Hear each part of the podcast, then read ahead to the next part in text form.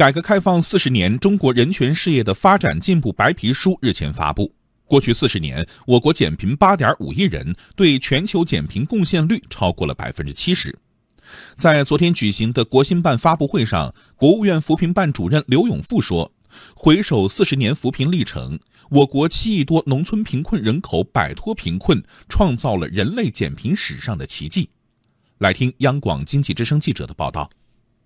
改革开放四十年来，我国开启了人类历史上最为波澜壮阔的减贫进程，贫困地区经济社会长足发展，贫困群众生产生活条件显著改善。国务院扶贫办主任刘永富说：“经过六年的努力，预计到今年底，我国现行标准下的贫困人口将会减少百分之八十五以上，贫困村将会退出百分之。”八十左右，贫困县脱贫摘帽百分之五十以上。到二零二零年，我们将实现现行标准下农村贫困人口全部脱贫，贫困县全部摘帽，解决区域性整体贫困。作为世界上最大的发展中国家，中国一直是世界减贫事业的积极倡导者和有力推动者。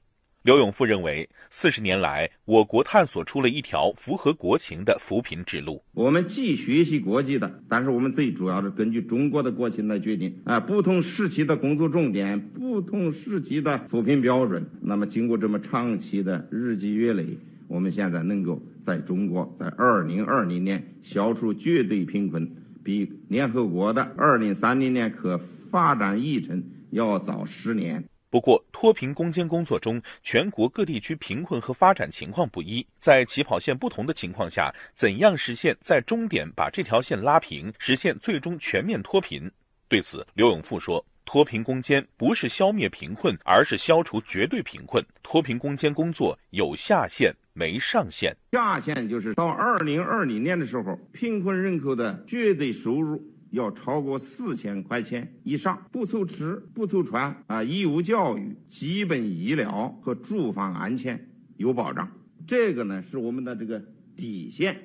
如果这些问题你没有解决，那你就没有脱离绝对贫困。所以有底线没上限，有下限没有水平线。不是说全国有一个水平线，底线是消除绝对贫困，这个不拉下。面对二零二零年消除绝对贫困的目标，刘永富也坦言，还有两方面工作需要加强。三百三十四个深度贫困县，这个是我们的一个重点，要按照两不愁啊，一个收入加两不愁三保障的综合标准，要摸清我们的真实的情况。饮水安全没有解决的有多少？基本医疗没有保障的有多少？要轴村、轴户、轴人的以县为单位来核实。